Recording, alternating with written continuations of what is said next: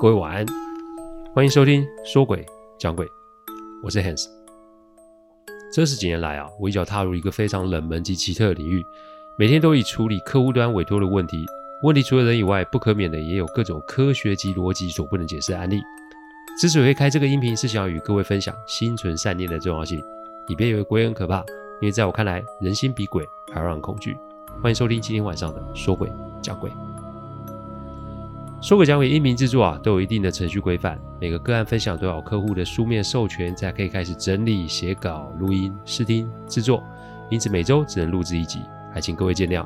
因为每个个案都代表客户与当事人的信任，因此也只有我自己可以全权的做整理与制作。我知道这样的速度其实不快，但反正如果可行，我会做这行做一辈子。所以只要大家有时间啊，都欢迎各位的收听哦。呃，开始之前啊，先跟大家说，呃，上周啊，因为我的家里面啊，又有一个很重要的成员离开了这个世界，所以呢，这个上礼拜我的情绪哦，其实是充满悲伤的哦，所以就没有录进行音频的录制哦。呃，这个成员叫小班啊，他是我们家养的鱼哦，将近两年的时间哦，它是一只斗鱼哦，我们把它从很小很小养到后来很大。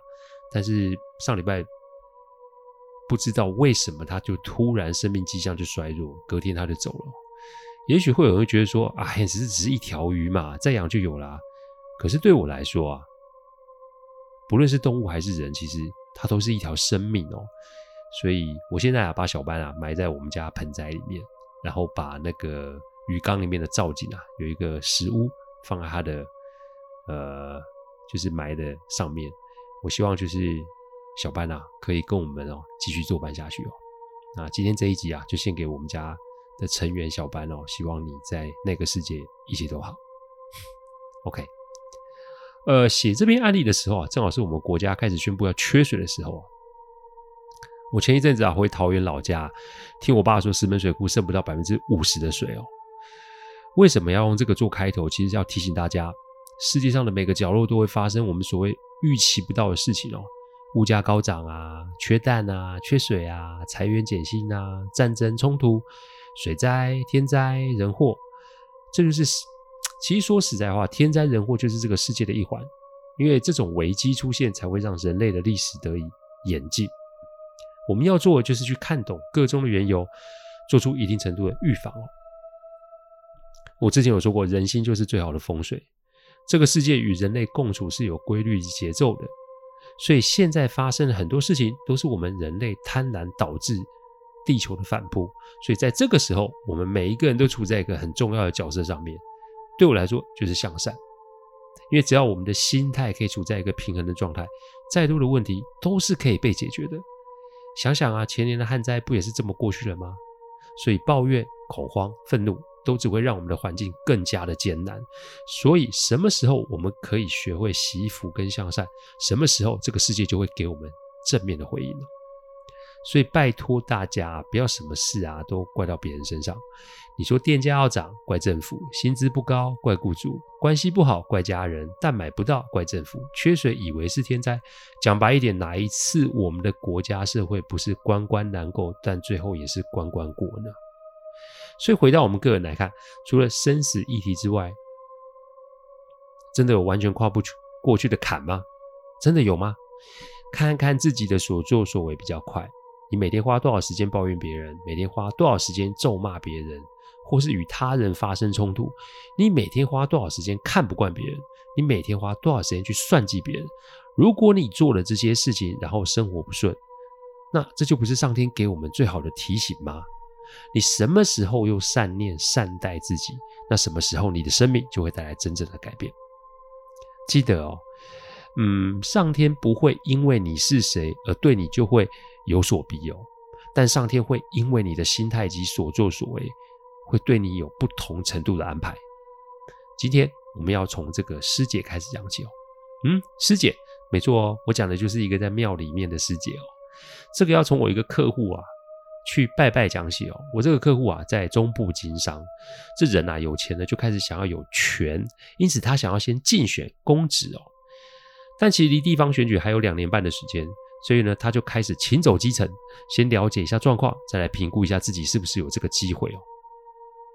我身为他的顾问，我并没有多说什么意见，因为追求权力本来就是一种人性，所以我在这个时候不见得要做坏人。人在兴头上，如果这个时候被浇冷水，那怎么可能他会听得进去呢？要知道，在地方竞选，宫庙就是一个重要的指标。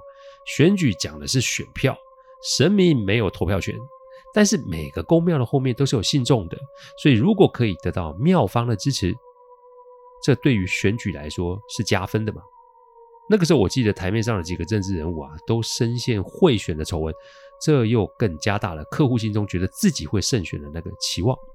所以那个时候啊，我们一天都得要跑四到五个宫庙，而这个事情就是发生在在行程的第二个礼拜。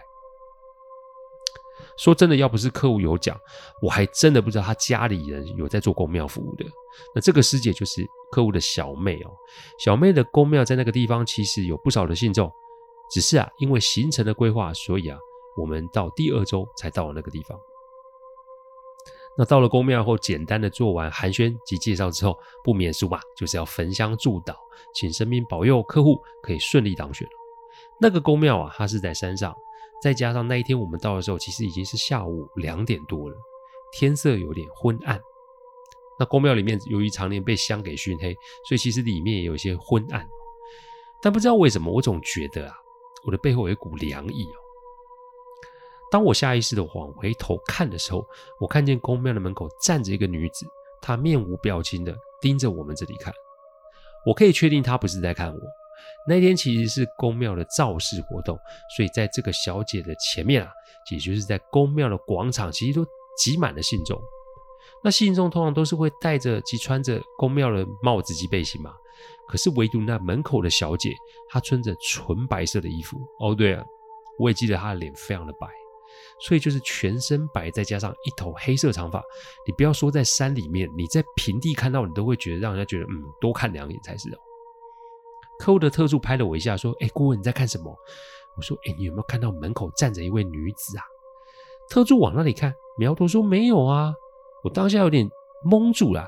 大白天在宫庙也能遇到，因为那个小姐就是站在那里啊。不过没多久啊，她。应该是感觉到我看见他，然后他就把目光转向我这里，然后做了一个摇头的姿势。这意思很明显，那就是不关你事，请你不要说你有看到我，不然你就是跟我过不去。这应该算是个警告吧？嗯，当我还不知道怎么办的时候，我听到一个东西掉落而且摔破的声音。我回头一看，我看到客户的那个小妹，也就是师姐，把一个花瓶给打碎了。她的眼神这个时候有点慌张。而且他这个时候的眼神是望着外面。我在转头看的时候，那个宫庙门口小姐仍站在门口，但此时她的两只手已经举了起来，像是僵尸电影里面的僵尸，把手平举，然后双手手指摆出要掐人的姿势。此时大多数人还是向着宫庙里面，所以只有我跟那位师姐看着外面。我可以百分之百确定，她跟我一样看到那个在宫庙门口的那个白衣女子。当我再回头的时候，我发现那个师姐盯着我看，我没做什么表情，因为我确定那位白衣女子应该是冲着这位师姐来的。那想必啊，她干了什么事才是。但这跟我此行来的目的其实不一致啊。我的工作是陪着客户走行程，所以这里的事情我是否要掺和？说老实话，师姐自己就是修行之人了，我想这是她自己应该可以处理的事情才是哦。好，造势活动结束后，客户说留下来吃饭。再离开，顺便见见久未谋面的妹夫及孩子们。哎，大家不要搞错了，师姐是可以结婚有家庭的哦。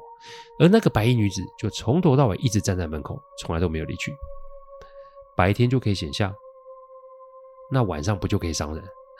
我心中虽然有满满的疑惑，但我还是没多说什么。那天晚上啊，席开十二桌，我便刻意选了一个靠宫庙门口最近的位置坐了下来。客户的妹夫是个老实人啊，他与师姐有三个孩子，但是啊，最大的那一个跟第二个孩子足足差了六岁。正我当我觉得奇怪的时候，才知道最大那个孩子其实是妹夫啊与他前妻生的孩子。前妻啊在生的是这个孩子的时候难产走了。这孩子有点怕生，但那种怕生不是对那种陌生人的怕生，他的那种怕生是一种生恐惧，好像是那种被关很久的动物，对所有的事情都保持着警戒心哦。再让我觉得奇怪是，一般来说，孩子，特别是这个 大概只有也没有十岁以内的孩子，怎么可能不跟父母坐在同一桌？那由于今天场合是类似造势的场合，客户哪怕觉得奇怪，但面对热情的信众啊，他也抽不出时间来照看这个孩子。于是这个孩子啊，就自己啊，我是说自己走到我这一桌来。那这一桌其实那个时候正好我一个人坐在那里。我记得那一天是冬天，山里面的天气其实是很温度是低的，但我看这个孩子只有穿两件衣服。我讲一句白的，连一件像样的外套都没有。我脱下了外套套在这个孩子身上，这个孩子看着我笑了一笑，我也不知道为什么，我就突然把他给抱了起来。那边抱边哄，就边夹东西给他吃哦。大概只有半个小时后吧，信众们纷纷回到位置上吃饭，但很奇怪，我这一桌就是只有我跟这个小妹妹。我也没想那么多，反正我负责顾小孩跟吃我的东西吧。没多久，客户的特助走了过来，特助面有难色的跟我说：“哎，要我把孩子抱回去给他的父母。”但我还没起身，这个孩子紧紧的抱住我，不肯让我离开。他一直发抖。那个发抖不是天气冷，那种发抖是一种打自内心恐惧的发抖。正当我觉得奇怪的时候，我就望向了宫庙的大门。我突然看见那个白衣女子跟我跪了下来，她的手一直在作揖啊，那是一种希望我帮忙的表示。OK 啊，怎么会这样呢？不知为何啊，我突然啊就拉开孩子的衣服，我看到一条又一条的伤痕。这伤痕很明显是被人用外力抽打的痕迹。我把孩子放了下来，我跟他说：“没关系，叔叔看一下好不好？”孩子跟我点点头说：“好。”我拉开了他的裤子及衣服后，伤痕遍及全身。这不是虐童，这是什么？我帮孩子把衣服穿好后，我把他抱了起来，然后请特助去请客户来我这一桌。没有特殊状况，我是不会做这种事情的。客户来了之后。我就拉了孩子的衣服给他看，我说：“这要是传出去，我看你也不用选了。你想怎么处理啊？”这个三个孩子就唯独他不在主桌上吃饭，三个孩子就唯独他没有外套。这其实不难推论，而且门口那位白衣女子刚刚那个动作，让我不禁觉得这个事情根本就没有那么单纯。客户啊，也是个爱孩子的人，他看了孩子的伤痕。情绪有点被触动了，但当下那个环境并不允许他做任何的反应。他静静望着我，我说：“如果可以的话，我们把孩子带走去接受治疗吧。”客户点点头，然后呢，叫特助把妹夫叫了过来。我把孩子的袖子掀了起来，指了指。重点是，这孩子看到自己的父亲来时，本能似的就是往我的怀里退。这不是恐惧，这又是什么？我到现在。我都忘不了我那天看到孩子身上的伤痕。我说实在话，我那个时候真的是很想把这个妹夫压在地上，狠狠的揍一顿！世界上怎么会有这么狠心的父亲呢？她是你的亲生女儿，你就下手下这么重。不过后来发生事情才让我知道事情没有那么单纯。嘿哦，伊娜温嘎给抓灯一狗啦！这是客户妹妹发出来的话。她急着走过来要把孩子拉走。客户也不知道自己的妹妹会有这么大的情绪反应哦。现场还有信众，哎，这如果闹了起来，对他的选情一定是不利的，是吗？你要不要问问门口那位小姐同不同意啊？是谁？难道除了我与客户妹妹之外，还有人可以看到门口那个白衣小姐？我回头看我旁边，不知道什么时候坐了一个老人家，他看起来有七十几岁，身上有股说不出来的威严的气息哦。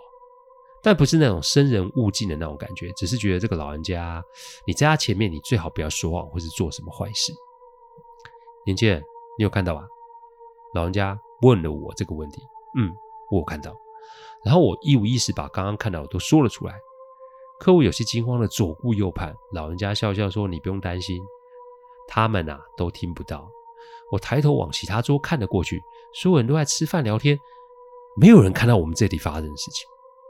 老人家接着盯着孩子的父母，也就是客户的妹妹及妹夫啊，说：“这个伤是你们两个打的吗？”两个人一开始都摇头否认，说不是他们打的。但好笑的是，他们也说不出个所以然来。哎，拜托，小孩跟你同住，他才几岁？家中有没有其他成员？不是他们弄的？难道是鬼弄的吗？老人继续淡淡的说：“给你们机会，不想讲。好，那你就不要怪我开大门喽。什么叫开大门？只见一直被挡在门口那个小姐，就突然这么飘了进来。哎天哪！我虽然早知道她不是人，但从头到尾，只有我跟这四位这位师姐看见。那老人家是何方神圣啊？我不清楚，但我想这个老人家应该也不是普通人哦。我看这个小姐一脸慈祥的。”盯着我怀中的孩子，他看着我，一直不住的点头啊，感觉是在跟我道谢。但当他转过头后，哦，我可以发现我身边的温度顿时往下掉了好几度啊！我就突然听到啪的一声，就看到那位小姐抓着客户妹夫的手，狠狠的就往客户妹妹的脸上扇了一巴掌。这个声音有够大的，哎，这个大到啊，师姐的脸都肿了起来啊！师姐开始还没回过神啊，结果脸的另外一面又被啪的一张，又被狠狠的扇了一巴掌。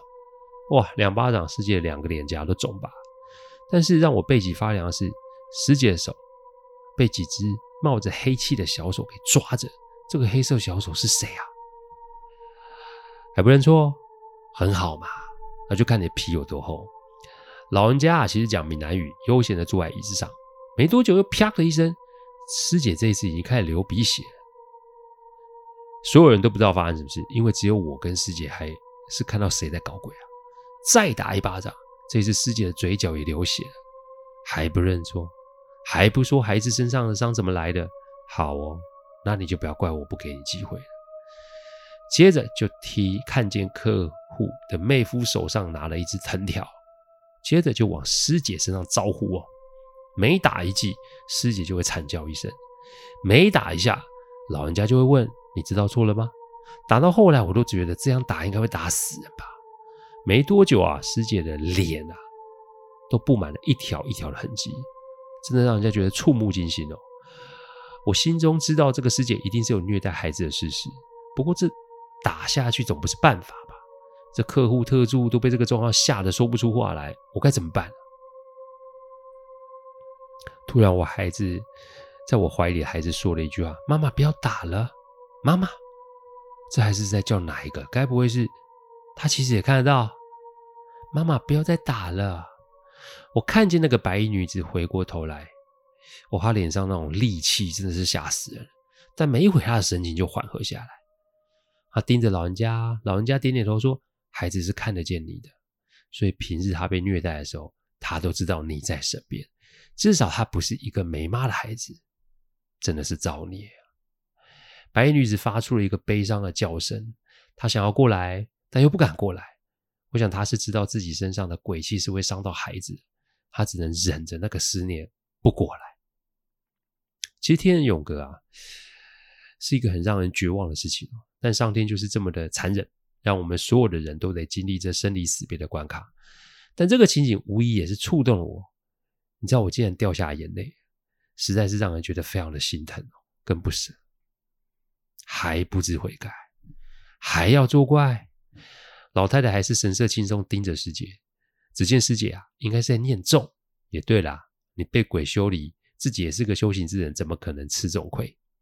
但没多久，师姐手上脖子上的念珠线全部突然断掉，念珠啪洒了一地。师姐惊恐的盯着这满地的珠子啊！老太太说：“我念你啊，修行不易，在所有妙物上面也都是还算尽心尽力啊，我才给你机会啊。没想到你仗着自己会一点点道术，结果就是活生生的在鬼前面作恶，去伤害他的孩子。你这种行为不但有违天道，更是为自己种下无法挽回的恶果。今天我就把你的修行给废了。但接下来你是生是死？”留给上天决定。你呀，你呀，给你这么多次机会，你都不把握，算了，你好自为之，我不管了。我突然听到“嘣”的一声啊，宫庙大门口的门槛就裂，突然的裂开了。看来不是师姐，搞不好连这种宫庙应该都被废了才是吧？妈妈不要再打了，妹妹会怕。妈妈不要打了。孩子一直在讲这句话。客户再怎么迟钝，也知道发生了什么事。他叹了一口气。把孩子抱了起来，他就说：“大姐，如果您现在地下有知的话，把孩子交给我，我一定会视如己出，把他抚养长大。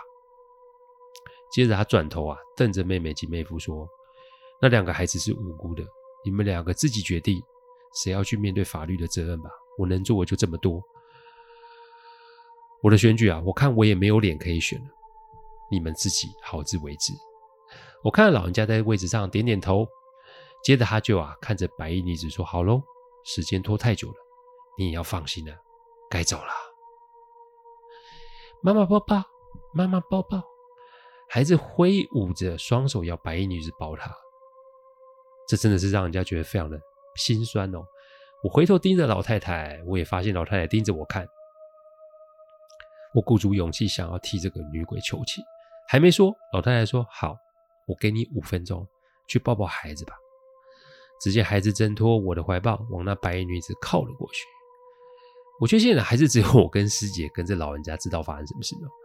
应该是说，只有我们三个看到白衣女子慈祥的摸孩子脸颊，但仍是回头对我投来气托的眼神。年轻人，他在求你帮忙，你知道吧？我知道，大姐你放心，孩子以后有专人照顾。我点点头，看着客户说：“以后孩子就由你来顾，保佑他平安长大。”客户说：“好啊，今天我就把孩子孩孩子带走。”客户严厉瞪着妹妹及妹夫：“以后孩子让我照顾。”等到啊，你这个做爸爸的跟做后母的想通了，也等到孩子愿意能原谅你们的时候，你们再来找他。以后孩子跟你们没有关系，不要再多说半句，否则就不要怪我无情啊。我看着鬼妈妈跟孩子道别，实在是心酸哦。这让我想到以前我妈常说我太宠我的儿子。我想有一部分的原因可能跟我的工作有关系。这人心啊都是肉做的，鬼心也是肉做的。这也是为什么我在处理这种案件的时候不会这么的狠，因为世上很多的事情其实都是有原因的。时间到喽，该走了，迟了就没法投胎啦。孩子以后会有人照顾，不用担心了。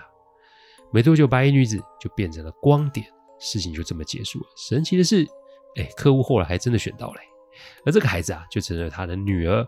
今年到现在已经念到国中了哦。至于那个老人家啊。我想他应该就是那座庙的神吧。人作恶做到自己侍奉的神明都看不下去，这也是奇事一件。至于那两夫妻啊，现在就是在做普通的工作。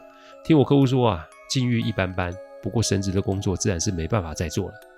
看来做师姐也是靠天吃饭的行业，你作恶到一定的程度，自然就会被剥夺这个权利才是哦。我用这个案例提醒大家为恶的严重性。不是不报，只是时机未到。这种事情不是讲讲的，至少在我过往这二十年里，不知道看了多少次。我分享案例啊，不是以恐怖为主，而是希望听众们在听的过程中可以学习心存善念的重要性，这才是我做音频的动力哦。今天这一集献给我们家小板，感谢你，谢谢大家赏光。听完后，请喝杯温开水再去休息。我讲的不是什么乡野奇谈，我讲的都是真实发生的案例。我最希望就是劝大家心存善念，祝各位有个好梦。我们下周再来说鬼讲鬼，各位晚安。